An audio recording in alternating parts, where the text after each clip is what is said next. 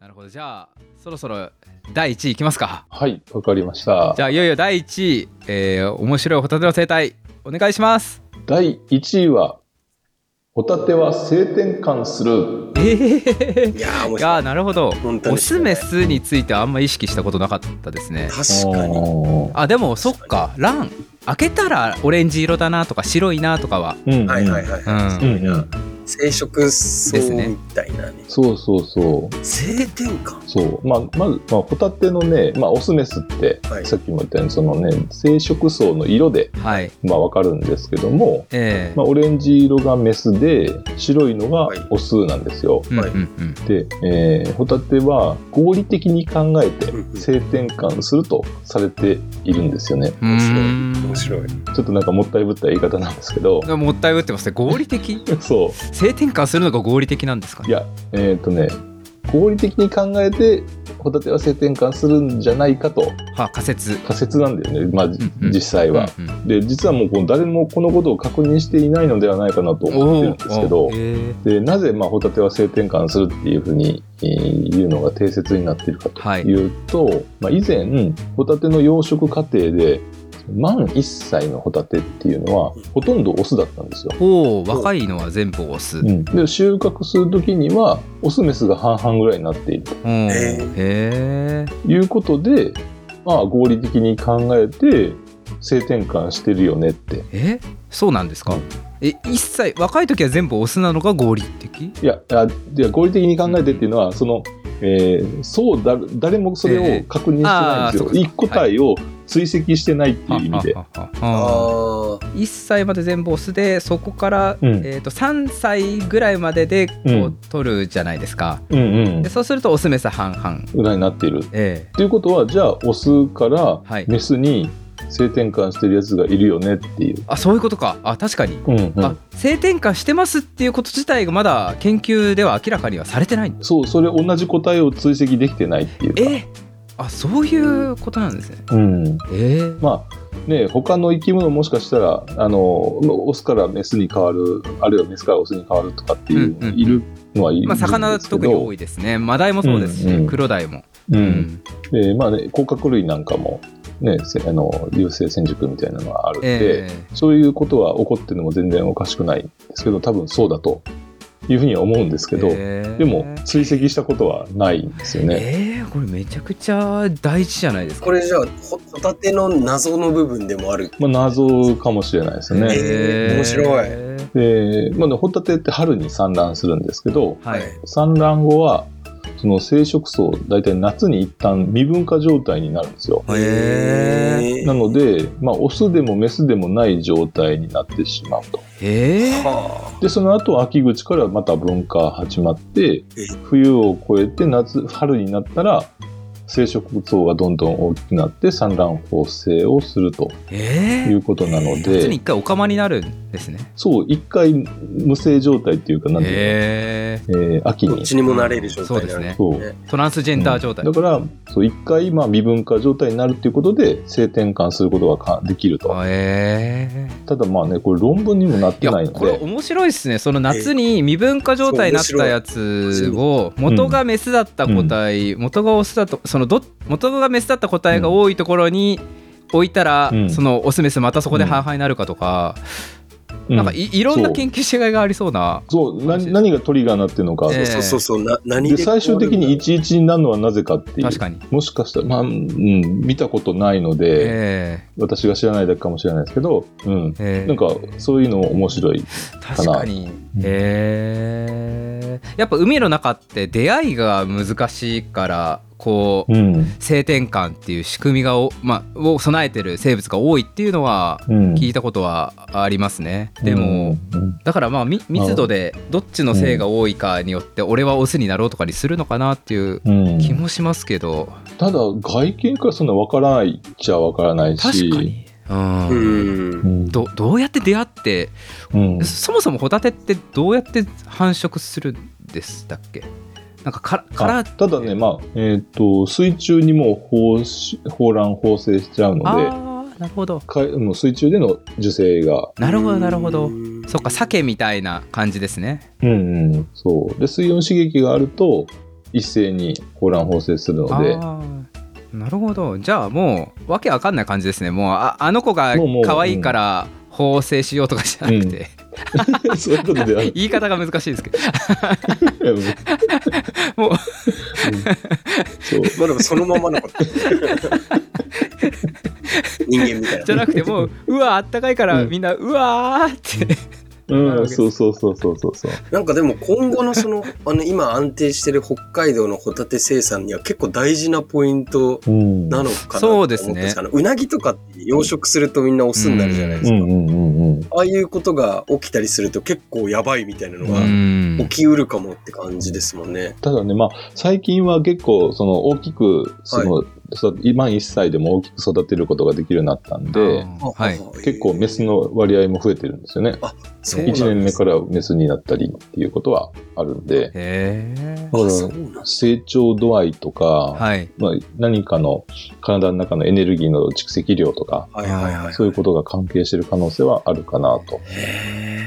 え面白いなえーさっきあの、まあ、天然養殖の話の中で、うんあの違いを取ってきてうんうんっていう話あったと思うんですけどそもそもその違いって取る場所とかって決まってるんですか、決まって、あのー例えば、えその、各、うー浜っていうのかな。なんていうえーまあ紋えー別とサロマ湖留萌とかなんか陸奥湾とかいろんなこうホタテ養殖とかやってる場所があって、そやってますそれぞれの浜でいある程度取ったりするんですかね、そう。で、ええまあ、例えば、日本海なんかでも撮ってるし、ああこううんなんかなんでしょう北海道の違いを青森に運んでとかそういう感じじゃなくあ青森はね、ええもう青森な中だけで全部完へえ結しちゃってるので、すご北い海道からは持って行ってないですけあそうど、なんですねあーうんあの違いは違いでそのえ日本海からオホーツク海にとかはいっていうそういう風な流れはあるんですよね。そうなんですか日本海側から逆にオホーツクに、北海道の方に持ってくるっていうのはあるそうそうそうそうなんか最近そのブリとかだとうん稚魚であるモジャコとかがすごく少ない年が、うんまあ、あって養殖大打撃みたいな話あるんですけど、ホタテとかはうん違いは安定してるんですか、うーんと今のところでもねあのやっぱり違い死んでしまったっていうことが最近もあったんでへそれは結構課題はある今後その降水温だとか地球温暖化なんだだったえり、えそういったのを考えると、安定しているとは、ちょっとなかなか難しくなってきてるかもしれそなっい。かまあ冷水域で育、うんまあ、生きてる生物だからどんどん北に追いやられてるというか生息域が減ってるっていう部分でうんの危機感はあるかもしれないですね。あるです。ありますねそうするとやっぱ、こう性について繁殖いかにこう自分人間で増やしていくかっていうところが、まあ、超注目ポイントですね。うん。なんか今年あの能登ロコかなんかで違いめちゃくちゃ死んでませんうでした、んあれってなんでとかあるんですかやっぱ海水温なんですかうん。まあ、いろいろとね、けあの、原因はあー考えられるので、うん今ちょうどそはいはいはの、いなんて言うんだろうね、絶賛調べ中、調査中ですね。うへえん。なるほど青森のベビーホタテもうん。大好きなんですけど、うん結構兵士がですね。そう、今年は青森結構、まあ、今年というか数年前からのね、そうですやっぱりねなんか西側がすごく死んじゃって東側はまだ大丈夫だから、ううんんうんうんうんみたいな東に全部じゃあ養殖しようかみたいなそうすると密度どうなるんだみたいななんかいろんな議論が聞こええてきますよね確うん。えーそもそもあーまあじゃあ第1位まで一旦あのえご紹介いただいて そうですね一旦あ りがとうございあまのありがとうございました、いえいえコーナーとしては1回終わるんですけれど、まあ、ちょっとホタテに関する興味はまだまだ尽きないので、もう少し質問させていただいてもいいですか、す、うんはいはい、いいですよ。でホタテってそもそもこう何年ぐらい生きるんですかね商業的にはまあ3年ぐらいで取っちゃうっていう話ですけど実あ際ーにはまあえーそうです商業的ええにその養殖の場合は3年ぐらいだし、はい増殖の場合は4あ年5年ぐらいになるのかな、ええええ5歳満5歳ぐらいになるのかうな、んでも、えー実際には多分10年から123年ぐらいはへー生きるんじゃないかなとなん思かいます。魚とかってあのまうあん年が経てば経つほど基本大きくなるうんっていう部分が、うんうんそのアダルトになってもあの成長ストップしない、サイズはストップしないっていうのはあるんですけど、ホタテはどうなんですかね、ホタテも基本的にはそうですけどただ成長率はあのあえー落ちてきますよね。えーど鈍化する。はい。でもじゃあ10年、うん12年経ったホタテはめちゃくちゃでかいわけですね。すごい、めちゃくちゃでかい。うん、1個で大きい、うん、大きい時だと1キロぐらいの大きえいホタテが、え あの、殻も殻も付きえもから含めて、ね。えー、10倍近くありますね普通のサイズの。うんうんうん。え見たことありますかはい、ある。え、うんあるんですかえへえ1キロ、まあ、1キロまではまあないかもしれないけど、もう最低でも、ね、500はそうもうちょこちょこ見たことある。えー、うん500になると大きさとしてはなクッションぐらいある感じですかね。そう。クッションまではいかないけど、でも手のひらよりは大きいよね。ああへえあの、まあ、ね、よくキロ枚数はでい言うことが多いですけど、うんはいうんうんまあ、大体キロ5枚、6枚ぐらいが、その、うんうん養殖なりはいはい。貝の大きさぐらいそだうかと思うんですけど。 200g 弱か。うんうんうんで、えー、それだとキロ1枚台、まあ2枚ぐらいなんですけどね。あーすごいな。面白い。えー、もうじゃあそんな貝ができたら。そうですん。ね、もう夢を見ればあの「ヴィーナスの誕生」っていう映画あるじゃないですかあのああ、あるあ るある。あれもまあ、うほん夢じゃないかもしれないですけど100年ぐ らい。あそこまで育てられたら、ね、その貝殻を観光名所として使えそうですねうん、できそう ね。フォジェニックヴなィーナスの誕生をここができ るあでもあ、そういうのね、あのオブジェなんか作ってさ、そこに、はいあの観光客立って、ええ裸で立ってもらって、裸ね。で立ってもらいいですねうんうんホタテのあのビキニかどっちにしますかみたいな感じうん。うん。あとはあの赤玉っていうのを見たことがあって要はホタテの貝柱って普通白いじゃないですか、でもそれが少し朱色赤っぽいやつを見たことはあるんですけど、ありますね。これはななんでできるかっていうのをその時いろんな方と話しても結論は出なかったんですけど、うんグ。ッチさんご存知だったあんですの、まあ、色素自体は、はい一応あの、ペクテノロンっていおう、そういうえーカルチノイド系のあの色素なんですけど、えーそうなんですね仮の甲羅とまあ似てる成分なんですね、まあそうそうそ系う統とそうしては似てる、うん、まあ起源はあの動物プランクトうーんンなんですよね要はまあ海中にいるそええええの動物プランクトンも一緒に食べちゃって、はい基本的にはまあホタテあの植物プランクトンなんですけど、うん何でも食べあるもの何でも食べちゃうんで、えーまあ、それを食べたのが、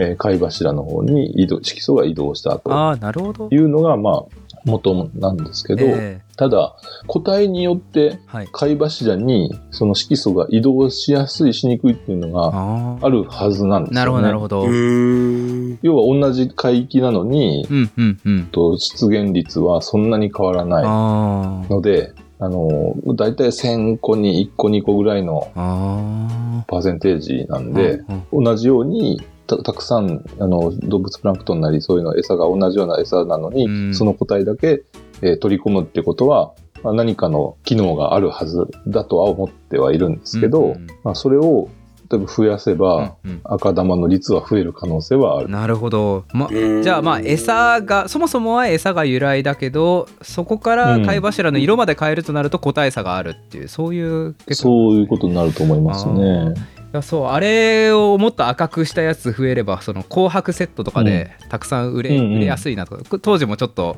そんな感じの売り方しうたんことがあって、うんうん。はいはい面。白いなと思ったんですけどそう紅白セットはですね結構好好評ですね。なんか僕も。 そうそうそう、へーそうなんですよ。ただ、ん白い玉霊で売ってて赤いのが混ざると結構クレームっぽい問い合わせも来ちゃう。そあうー逆に、えー僕ラッキーってなりそうだけどそうね。そうそうそう逆にだからあえて言わなきゃいけないですね紅白セットというか、うん。混じってて当たりですよみたいなうん言うと喜んでくれるんですけど、うんうんうんうん。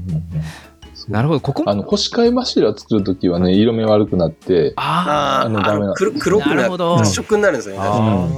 だから、うん、あまり歓迎されてなかったんですけど、はいうんただ、まあね、その、玉霊だったら、うんすごい使い勝手いいとは思います、ねそうですね、うん結構あえて分けて売ってる業者さんうんいますよね結構いますうねんですよね。いやなるほど、はいありがとうございますい色の濃淡もありますよね。ですねうえあーー確かにそこまで確かにそうだから本当はもうちょっとお赤いんだったらはっきりしてた方が売りやすくはあるんですけどうんうんううん。ん。いや詳しいですね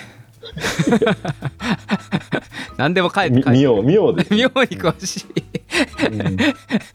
じゃあグッチさんそろそろお時間ですので最後に、はじゃあい。グッチさんはいおすすめのホタテの食べ方、もしあればはい教えていただきたいんですけれど、はい。知りたい。うん、もうね、いや、いろいろあるんですが、はいお、やっぱりね、まあ、お酒に合うのは、えー浜焼きかな。浜焼あきーいいですね。うん浜焼き、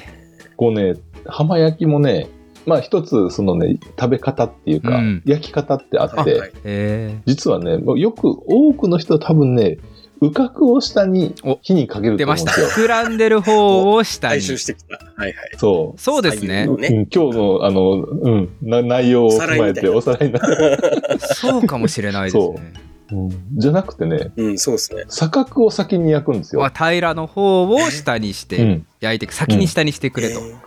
そう。なんでですかそうすると、パコって貝柱と貝殻の間のタンパク質が変成してあーうん離れるんですよね。あーなるほどなるほど剥かなくてもいい。そう。最終的に、うかくを下にして、汁を逃さないようにしたいわけでしょ。ああなるほどなるはほいどはないるほはいどはい。その場合、錯覚をまず、えー貝柱から外してやると。はあなるほどなるほど。なので、まず錯覚を焼いて、はいえー貝柱から、えー貝殻を外してやるはあと。はあはあはで、その後ひっくり返して、あはあはあで、本当はまあ貝殻つけたままの方がなんか見栄えはいいんですがう、んうんはいうんうん錯覚を外して、蓋にして、落とし蓋のようにして、あーうかくを下にしたところに乗っけるああはってやると、はいえー無駄に水分が蒸発せーず、なるほどうんうんうんうまみの汁が火の周りもちゃ、んと膨らんでるところが受け止めてくれるしそうそうそう。なのでな、るほど。おすすめの食べな方でるす。ほどホタテは平らな方から焼けと。そうそういうことでございますねあーでそのまんま焼くはいずっと焼き続けるんじゃなくて一回ひっくり返せとうん、ああえその後は醤油で食べるのがもうあれですかグッチーさんスタイそうルいう、うん。でね、結構醤油も原液垂らすとすっごい辛くなっちゃうんで、うんうんうんうーん。醤油をね、まあ、2倍、3倍ぐらいに薄めたやつを入れてやるのがへー一番いいと思いますそれ薄めるのは何で普通に水で、うんちょっと普通に水でいいです。えあ、じゃあ希釈して、うんえー、あ、それやったことない。たくさん焼くときは、あの風味、付けの感じかあの、はい千瓶ってあるじゃない実験室にあるようなせ。あの、ー、せんべいえっ、とカニ、さんわかるせんべいある、あの、えっ、とね、プラスチックのやつで、こう、横をグッと押すと、えーし正面の上からあのあー細長い管が出てそこから水ジャーって出るやつはいはいはいあのホース細いわかるんだホースがついてるようなスポイトみたいうんそなうプラスチックボトル、うん時々ラーメン屋とかであラーメン出屋てきた使ったりしてますあああラーメン屋でーも使ラっーメンて屋のる人らがはいなんかピューピューってあのー原液をタレ入れるのに、うんへでそこよえ、知らないうん、こと。それにあの半分ぐらいにくしゃくしたやつをこう 入れてシャッてやるとあのやりやすそいれまあでもそうそ理んな系っ理ぽい系あそう作るの使い方ある。妙に詳しいおじさんだからこそのアイテムな感じもしますうん。ビッカーでコーヒー飲んでた。なるほど。ありがとうございますいや、これオフ会いでややれるなやら、どんなキッチンかちょっとまだわかんないけそうど、ねねまあまず解です剖ねはちょっとしたいですね。いやーじゃあためになる。えーグッチさんあのー本日はあのありがとうございましたあいえいありえがことうちごらざいこますそありがとうございあまりがとしうたございました。いやーオフ会楽しみですねがぜんホタテをみんなで食べるのが楽しみになりましたガゼンホタテ、ね、ね、というわけでグッチさんあのこ今年のね魚食系オフ会参加されるのでぜひ他にも来る方は、はいこのポッドキャストの感想をグッチさんにもお伝えいただけたらなと思います。あありがとうございまそうですすよろしくお願いしまあすのみのりさんっていう生態好きなあの前ゲストに来ていただいた方も来るんですけど、うんうんうん最後の性転換のところとかちょっとあのそうです二人ね。話してあとは磯根磯根もね、はいこ今年来るからまたオあフ会。確かに生態クラスター人ええ間そうねもう喜たぶちだろとうなグッチさんの化学反応が楽しみですね。というわけでこのご感想はあの、X 旧 Twitter や Google フォームでもお待ちしておりますのでぜひ、えーグッチさんへのご感想もお寄せください。はいじ、ゃあグッチさん今日は改めてありがとうございました。ありがとうございました。バイバイ。バイババイバーイ